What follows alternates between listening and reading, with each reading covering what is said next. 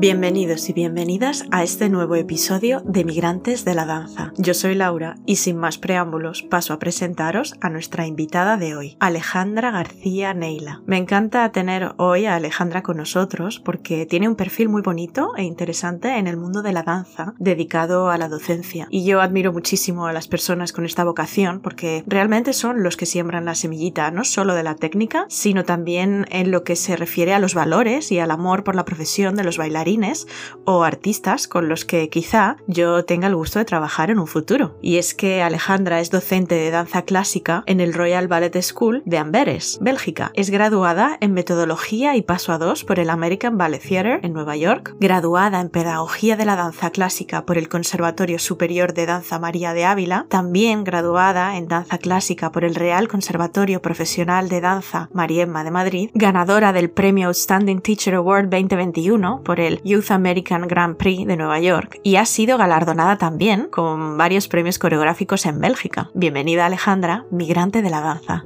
Hola Laura, ¿qué tal? Alejandra, actualmente eres profesora, como ya he dicho en tu presentación, del Royal Ballet School de Amberes, en Bélgica. ¿Cómo surge esta oportunidad y cómo estás viviendo esta experiencia a nivel profesional? Pues esta oportunidad yo creo que surgió un poco de una manera muy natural. Eh, empezaron a ver el trabajo que yo estaba haciendo con mis alumnos en aquel momento de una escuela privada y bueno, pues eh, tenían curiosidad por, eh, por mi trabajo, les gustó lo que hacía y nada, me invitaron en un primer momento para cubrir una, una baja de unos meses y luego ya pasé a formar parte del elenco de profesores. Y nada, la verdad es que estoy súper contenta. Eh, para mí es un honor formar parte de, de una escuela bueno, pues con tantísimos años de tradición, que al fin y al cabo, bueno, es una institución en, en Centro Europa y la verdad es que nada, fantástico, muy contenta. Me consta que has estado en Madrid hace, bueno, relativamente poco, más concretamente en el Real Conservatorio Profesional de Danza Mariemma, gracias a las becas Erasmus Plus, y es que has ido al conservatorio donde te formaste como bailarina, acompañando esta vez a tus alumnos del Conservatorio de Amberes en un intercambio, gracias a estas becas, como ya digo, que se promocionan a través de la plataforma Erasmus Plus. Háblanos un poco sobre esta experiencia en general y sobre estos intercambios que ahora están funcionando muy bien en muchos ámbitos para los estudiantes, pero especialmente para los alumnos de danza a nivel europeo. Sí, bueno, pues cuando surgió esta, esta posibilidad y me propusieron hacer, eh, bueno, formar parte del Erasmus, la verdad es que me hizo muchísima ilusión porque, bueno, yo soy muy, yo siempre estoy muy abierta a hacer cosas nuevas y salir de la rutina y conocer gente, pero más especialmente porque era en España y porque era la escuela de, como dices, donde me formé. Así que nada, pues era una experiencia especialmente especial, por decirlo de esa manera, y la verdad es que me encantó. Eh, nos acogieron súper bien y, y, fue muy bonito, ¿no? Volver a la escuela donde, donde yo me formé. Creo que el Erasmus es eh, algo súper positivo, ya no solamente para, para los alumnos que van a tener la oportunidad de salir del país donde viven, de su escuela, de su rutina, de conocer pues eso, otra cultura diferente, otra manera de trabajar y tener ese pequeño aperitivo de, de, lo que va a ser luego su vida profesional, que va a consistir en eso. Pero creo que también es importante para, para las escuelas, porque al final nosotros estamos muy metidos en nuestro día a día, en nuestro, bueno, en cumplir nuestros objetivos, nuestros exámenes, nuestra gala o lo que sea, pero es verdad que esto es un soplo de aire fresco y bueno, pues tienes la oportunidad de conocer a gente diferente, a otros maestros, escuchar cuáles son sus preocupaciones, bueno, y al final pues se, produce un, intercambio que creo que, que es súper beneficioso para todos, para la escuela, maestros y para alumnos, por supuesto. Qué bien. Y mm, yo tengo una pregunta. Eh, ¿Has ejercido la docencia en España tú alguna vez? Pues de forma regular, como lo que hago aquí en Bélgica, nunca he tenido esa oportunidad porque, claro, nunca he vivido en España, bueno, además de cuando era jovencita, pero he tenido la oportunidad de trabajar, bueno, estuve invitada en el curso de verano del 2021 para el Conservatorio Profesional de Danza de Valencia y nada, eso también fue una experiencia fantástica porque, bueno, yo antes de graduarme en, el Mariemma eh, estudié en el Conservatorio Profesional de Danza de Valencia, con lo cual, bueno, pues fue, fue un regalo para mí el el estar de vuelta en mi ciudad y además en mi escuela, ahora como maestra, y tener la oportunidad de conocer a los alumnos del conservatorio y la verdad es que fue algo muy bonito para mí que lo recuerdo con muchísimo cariño. A lo largo de todos estos podcasts que hemos ido escuchando, es verdad que hemos llegado varias veces a la conclusión de que la danza en España, a nivel de conservatorios y escuelas privadas, funciona muy bien eh, y es muy abundante, pero quizá donde empieza a flojear ¿no? esa, esa cadena es eh, una vez los estudiantes tienen que convertirse en profesionales del sector y para ello deben salir de nuestro país. Eh, no sé si tú podrías destacar alguna diferencia significativa a nivel educativo entre España, Bélgica, Francia, que también sé que estás muy conectada con Francia. Bueno, a nivel educativo, más o menos yo creo que se podría equiparar y, sería muy parecida a lo que es la formación académica de, un bailarín en, Bélgica, que es lo que más conozco ahora mismo por la escuela donde estoy, y en España. Yo creo que la diferencia más significativa por comparar sería, por ejemplo, lo de las especialidades, ¿no? que sabemos que en España eh, los alumnos pueden elegir especialidad entre danza clásica, danza contemporánea y danza española, y sin embargo en el Royal Ballet School de Antwerp eso no existe, esa posibilidad. Eh, la escuela, por supuesto que los alumnos eh, hacen danza contemporánea e incluso, bueno, hacen también danza española, que es algo bastante poco común, ¿no? En Centro Europa. Eh, tenemos una, una, profesora que es española, que es una grandísima maestra de danza española, que se llama Eva Moreno, que también imparte danzas,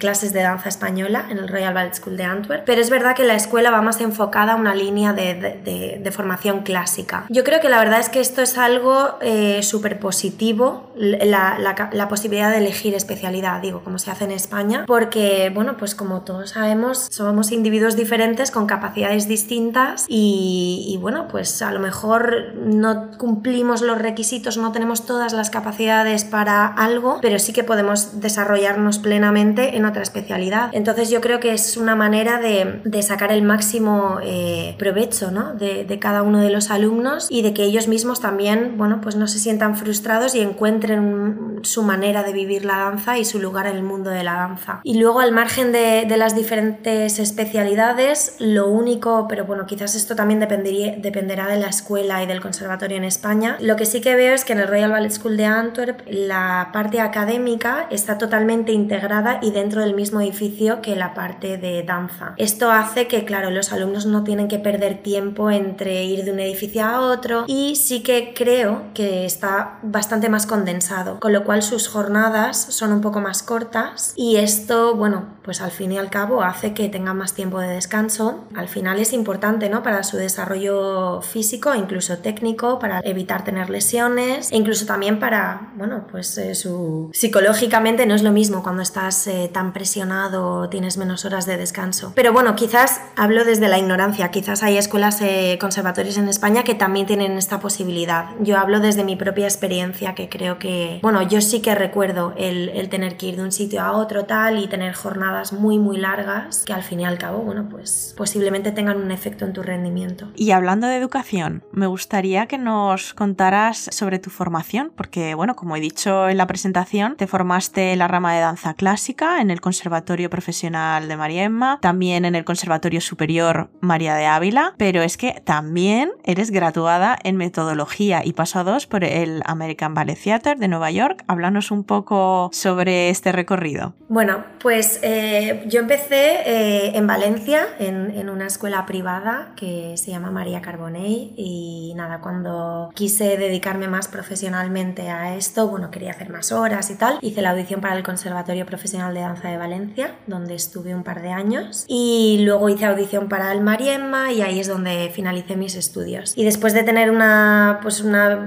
carrera como bailarina profesional, llegó el momento de decir, bueno, ahora voy a dejar de bailar, ¿qué voy a hacer? Yo tenía muy claro que no quería dar clases simplemente porque era como el siguiente paso natural a, a seguir y quería ver si realmente me gustaba, porque para mí bueno, yo no entiendo mi trabajo de una forma no vocacional. Para mí es importante creer en lo que hago, es importante vivirlo con, la intensidad que yo necesito, que soy muy intensa para muchas cosas y para mí es importante vivir mi trabajo también desde esa intensidad y desde esa pasión. Hice estos estudios de, de metodología del American Ballet Theatre y, la verdad es que me encantó, me, pareció un mundo nuevo, eh, muy interesante descubrir el cómo enseñar, porque hay veces que nosotros sabemos cosas, pero claro, tampoco nos acordamos de cómo las aprendimos. Entonces, hacer todo ese análisis me parece súper interesante porque, claro, no es lo mismo aprender siendo adulto que aprender siendo niño. Entonces, es, es muy interesante analizar cómo aprende un niño y cómo podemos comunicar de una manera que realmente nos entiendan, porque ya no solamente es tener conocimiento, pero es el saber transmitirlo. Y nada, después de eso, pues me quedé con ganas de seguir aprendiendo más y de formarme y pensé, bueno, esto es lo que me gusta, esto es lo que quiero hacer, pues lo voy a hacer lo mejor posible y para eso pues también me voy a formar lo máximo posible y entonces pues empecé mis estudios del grado superior en el Conservatorio Superior de Danza de Madrid. Muy bien. Y mm, bueno, ya nos has dicho que comenzaste en María Carbonel, que esto yo no lo sabía, en Valencia, pero ¿cómo llega exactamente la danza a tu vida? Bueno, pues llegó antes. Eh, creo que como la gran mayoría de niñas, por la típica extraescolar del cole. Yo, bueno, era una niña como muy activa, entonces hacía mil cosas eh, súper dispares, desde ballet hasta taekwondo. Eh, también estudié música muchos años, toqué el saxofón durante seis años. Eh, pero bueno, la danza siempre fue lo que realmente me tenía como enamorada y era lo que ocupaba toda mi energía y mi cabeza. Y entonces, nada, pues poquito a poco le dije en casa que quería hacer más horas de ballet y, y de danza. Y nada, pues ahí fue cuando mis padres buscaron una escuela privada que fue María Carbonet y pues poco a poco así fue surgiendo todo. ¿Cómo es trabajar con los bailarines del futuro?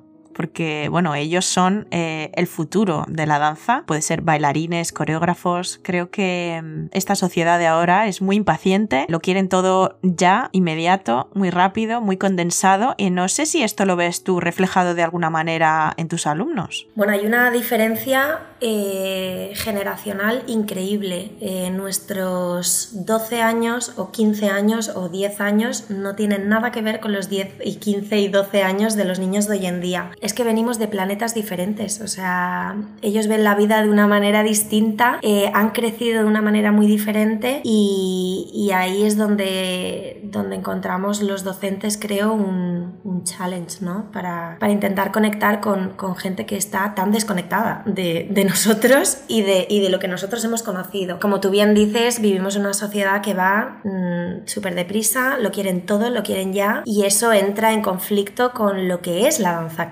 porque al final la danza clásica y el aprendizaje sobre todo de la danza clásica cuando son niños y adolescentes es que es un proceso eh, milimétrico que va a cámara lenta y que pues sabemos ¿no? cuánto cuesta, cuánto trabajo, cuántas horas y cuántos años cuesta conseguir pequeños objetivos. ¿no? Entonces esto sí que yo eh, siempre he pensado que entra en un conflicto directo generacional con, con la vida de hoy en día. Pero bueno, yo creo que ahí también es donde entra un poco el papel del maestro, el, el saber jugar con esto y el saber, bueno, intentar conectar con ellos desde otro punto de vista. No vamos a poder conectar con ellos desde el punto de vista de que todo tiene que ser ya instantáneo, porque no funciona así. Pero quizás es eso lo que a lo mejor puede hacer que, que se enamoren de esto, ¿no? El que es como un oasis dentro de la locura de la sociedad hoy en día. Al final el, el aula de danza puede ser tu momento y tu espacio de seguridad, de calma, de, de tengo un objetivo y voy a por ello. Y es algo tan distinto a todo hoy en día que quizás puede ser por ahí por donde podemos entrar nosotros como docentes. O sea, al final es eh, que entiendan que no es tan importante el resultado, que es lo que hoy en día buscan constantemente, sino ese proceso, ¿no? Yo creo que al final si, si conseguimos que nuestros alumnos se enamoren del proceso y no están tan obsesionados con el resultado, pues ahí es donde se les puede enganchar. No solamente es el secreto de la danza clásica, es que es el secreto de la vida. O sea, al final esto es una lección que van a llevar ellos eh, para el resto de su, de su vida, ¿no? El tener un objetivo, el, el disfrutar de ese trabajo, el, bueno, el, el, el, marcarse pequeños objetivos diarios, ir cumpliéndolos, yo creo que, bueno, pues por ahí también tenemos una pequeña brecha por la que podemos entrar los docentes. Qué bonito esto que acabas de decir. Sí, sí, qué maravilla. ¿Cómo se gana un premio Outstanding Teacher Award en 2021 por el Youth American Grand Prix de Nueva York en plena pandemia mundial? Sí, yo he estado participando en este concurso muchos años. La verdad es que fue una sorpresa cuando me dieron este premio porque no... Bueno, al fin y al cabo el, el YEP es, es un concurso que está enfocado a los alumnos. Entonces todos los premios normalmente van enfocados a, a los bailarines. Pero luego es verdad que tienen una serie de pequeños, eh, bueno, de, de premios especiales que les llaman, que los dan cada X tiempo, ni siquiera se hace en cada concurso. Como por ejemplo el Outstanding Teacher Award. Eh, para mí fue una sorpresa, no me lo esperaba y estoy profundamente agradecida porque además es un, es un concurso que respeto mucho, con un jurado que respeto muchísimo, entonces bueno, pues tener ese reconocimiento por parte de, de profesionales del mundo de la danza, pues nada, yo me sentí muy afortunada y muy agradecida. Pero a raíz de hablar de esto con la organización, me dijeron que bueno, que esto ha sido un proceso largo, ellos han estado viendo mi trabajo durante mucho, mucho tiempo y, y el premio va también enfocado a eso, no solamente a los premios que, que gané en ese año con esos alumnos, sino al, al recorrido que he ido haciendo. Así que nada, muy agradecida. ¿Cómo ves desde Bélgica el panorama de la danza en España? Eh, yo estoy un poco desconectada de, de, España. Yo creo que España es un país que tiene una cantera de bailarines, de alumnos, de maestros, de coreógrafos increíble. Bueno, eso lo sabemos. O sea, vas por. da igual qué compañía, hay bailarines españoles y además son buenos. Eh, pero también lo ves con, con, alumnos, también lo ves en, en escuelas de, de muchísimo prestigio a nivel europeo, bueno, fuera de Europa también. Y siempre hay españoles que están muy bien formados, con lo cual también hay muchos maestros que son muy buenos en España. Quizás a nivel profesional, eh, en cuanto a compañías de danza, la cosa está más complicada. Sería importante que todos nosotros, como profesionales del sector, pero también como sociedad, hagamos un poquito balance de todo esto y, y entendamos de una vez que al final el arte de una sociedad es el reflejo de esa sociedad misma y tenemos que protegerlo. Lo tenemos que proteger también nosotros, los que formamos parte de este sector. Y yo, bueno, dentro de lo que yo hago, mi trabajo como docente, soy muy consciente de eso. O sea, lo que antes has dicho es algo que yo muchas veces pienso, ¿no? Mis alumnos de hoy no solamente van a ser los bailarines de mañana, pero también serán los coreógrafos de mañana, los directores de compañías de mañana, eh, los maestros de mañana, pero también serán los integrantes de la sociedad de mañana. Entonces, eh, creo que es importante que atendamos a las necesidades de nuestra profesión desde la educación. Yo lo digo por la parte que me toca, que soy docente y que si hay cosas que queremos cambiar en el mundo de la danza o en el mundo de la danza en España, pues que, que mejor que hacerlo desde la propia educación, porque de ahí vamos a seguramente poder cambiar muchas cosas. Y también, bueno, pues el reivindicar todo lo que, lo que tenemos que reivindicar para que pues haya más apoyo, ¿no? Para que, para que la danza siga viva y también, bueno, pues reflexionar acerca de cómo podemos despertar ese interés, porque es importante tener un apoyo y tener medios, pero también necesitamos tener el interés de la sociedad. Entonces, ¿cómo podemos hacer nosotros desde la plataforma que estemos o desde la profesión que tengamos para despertar ese interés, pues no sé, redes sociales, medios de comunicación o desde el trabajo que desempeñamos. Yo en el mío pues hablo desde la educación que es lo que más conozco, pero, pero sí que es importante, yo creo que es importante analizarlo, pero además de, además de saber dónde está el problema, pensar en cuál sería la solución. Desde luego. Estoy completamente de acuerdo que desde la educación, ¿no? Es la base, yo creo, para poder evolucionar luego en un futuro. Y no sé si hay algún consejo que les des tú a tus alumnos cuando terminan la escuela y tienen que salir a buscarse la vida a nivel profesional o algo que te hubiera gustado, que te hubieran dicho a ti en ese momento. Yo en mis clases hago muchísimo hincapié en toda la parte psicológica. Por supuesto que la parte física y técnica es súper importante, pero creo que cuando una persona tiene herramientas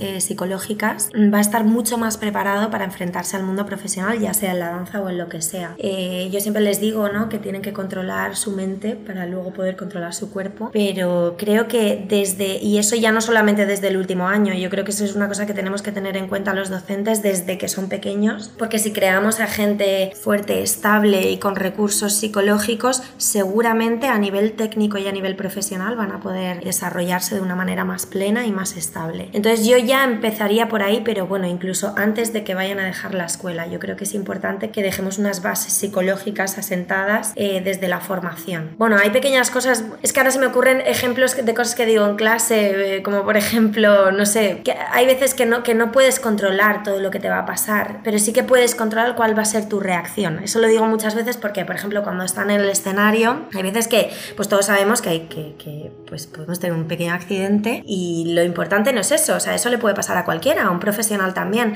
pero la gran diferencia es cómo reaccionas tú ante esa adversidad. Ahí es donde está verdaderamente el kit de la cuestión y creo que esto es una cosa extrapolable a la vida también, o sea, hay veces que no podemos controlar todo lo que nos va a pasar, pero sí que podemos controlar el cómo nosotros vamos a reaccionar ante ello. Y yo creo que esto son cosas que se van aprendiendo cuando, cuando son pequeños, eh, pues ante un examen, unas puertas abiertas, una gala en un escenario, también luego van a saber tener estas herramientas y saber utilizarlas de cara a una audición o de cara a su propia vida como profesionales encima de un escenario. Yo creo que la parte mental y psicológica es, es muy importante porque al final, bueno, no somos solamente un cuerpo y no, son, no solamente somos una técnica, sino que además somos artistas y creo que es muy importante que estén conectados con sus emociones y, y bueno, que, que, sean capaces de dirigir ese, ese cuerpo, ¿no? Y luego ya, pues de cara, por ejemplo, al tema de audiciones, y ahora, por ejemplo, en el Royal Ballet School de Antwerp trabajo con el con sexto, con el último curso, con lo cual estamos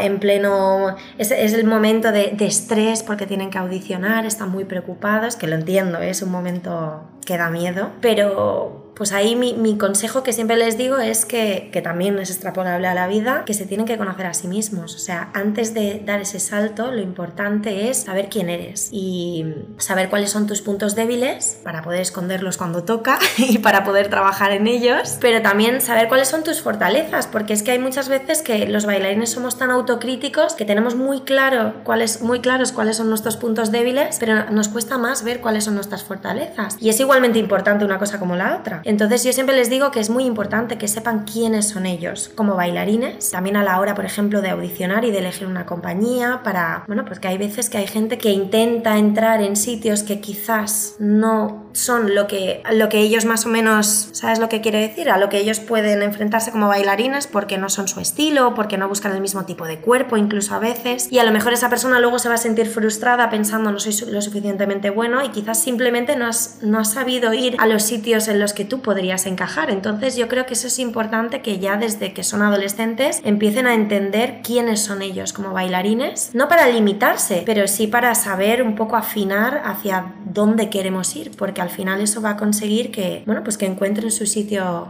más rápidamente y más fácilmente. No sé si tienes futuros proyectos que puedas compartir con nosotros, eh, algo que nos puedas contar de cara a esta nueva temporada. No sé si tienes algo en España o no sé, cuéntanos. Pues nada, lo primero que tengo así eh, en el futuro más eh, inmediato es el, la gala de invierno que hace el Royal Ballet School de Antwerp. Eh, yo como trabajo en el último curso en repertorio, pues eh, tengo que trabajar plenamente en esto. Eh, estamos preparando la Bayader, bueno, un extracto de la Bayader. Y nada, después de esto yo sigo trabajando también para una escuela privada, compagino las dos cosas y hemos participado en el, en el Youth American Grand Prix, en el concurso del que estábamos hablando antes y nos han seleccionado para la final en Estados Unidos. Así que bueno, no sé muy bien logísticamente cómo vamos a hacer esto, si iremos o no, pero bueno, es otro de los proyectos pensados para este año, para el mes de abril. Luego tengo la gala de graduación del Royal Ballet School de Antwerp, que también es un momento importante en el año de la escuela. Y nada, y por lo demás yo estoy siempre abierta a, nuevos proyectos. Yo, pues como he dicho antes, me encanta salir de la rutina, eh, no tengo miedo al cambio y, y la verdad es que me, me veo haciendo casi cualquier cosa. Así que estoy abierta a todo, la verdad. Muy bien, bueno, pues yo creo que eh, lo vamos a dejar aquí. Muchísimas gracias Alejandra por pasar este ratito con nosotros. Te deseamos todo lo mejor para el futuro y mm, seguiremos en contacto y seguramente nos veamos por el mundo. Muchísimas gracias. Gracias a ti y enhorabuena por tu trabajo, Laura. Hasta aquí este segundo episodio de Migrantes de la Danza. No os olvidéis de suscribiros, puntuar y darle like a este podcast en la plataforma desde donde nos estéis escuchando para apoyar esta iniciativa y recordad que la danza no tiene fronteras, así que nos vemos en los escenarios del mundo.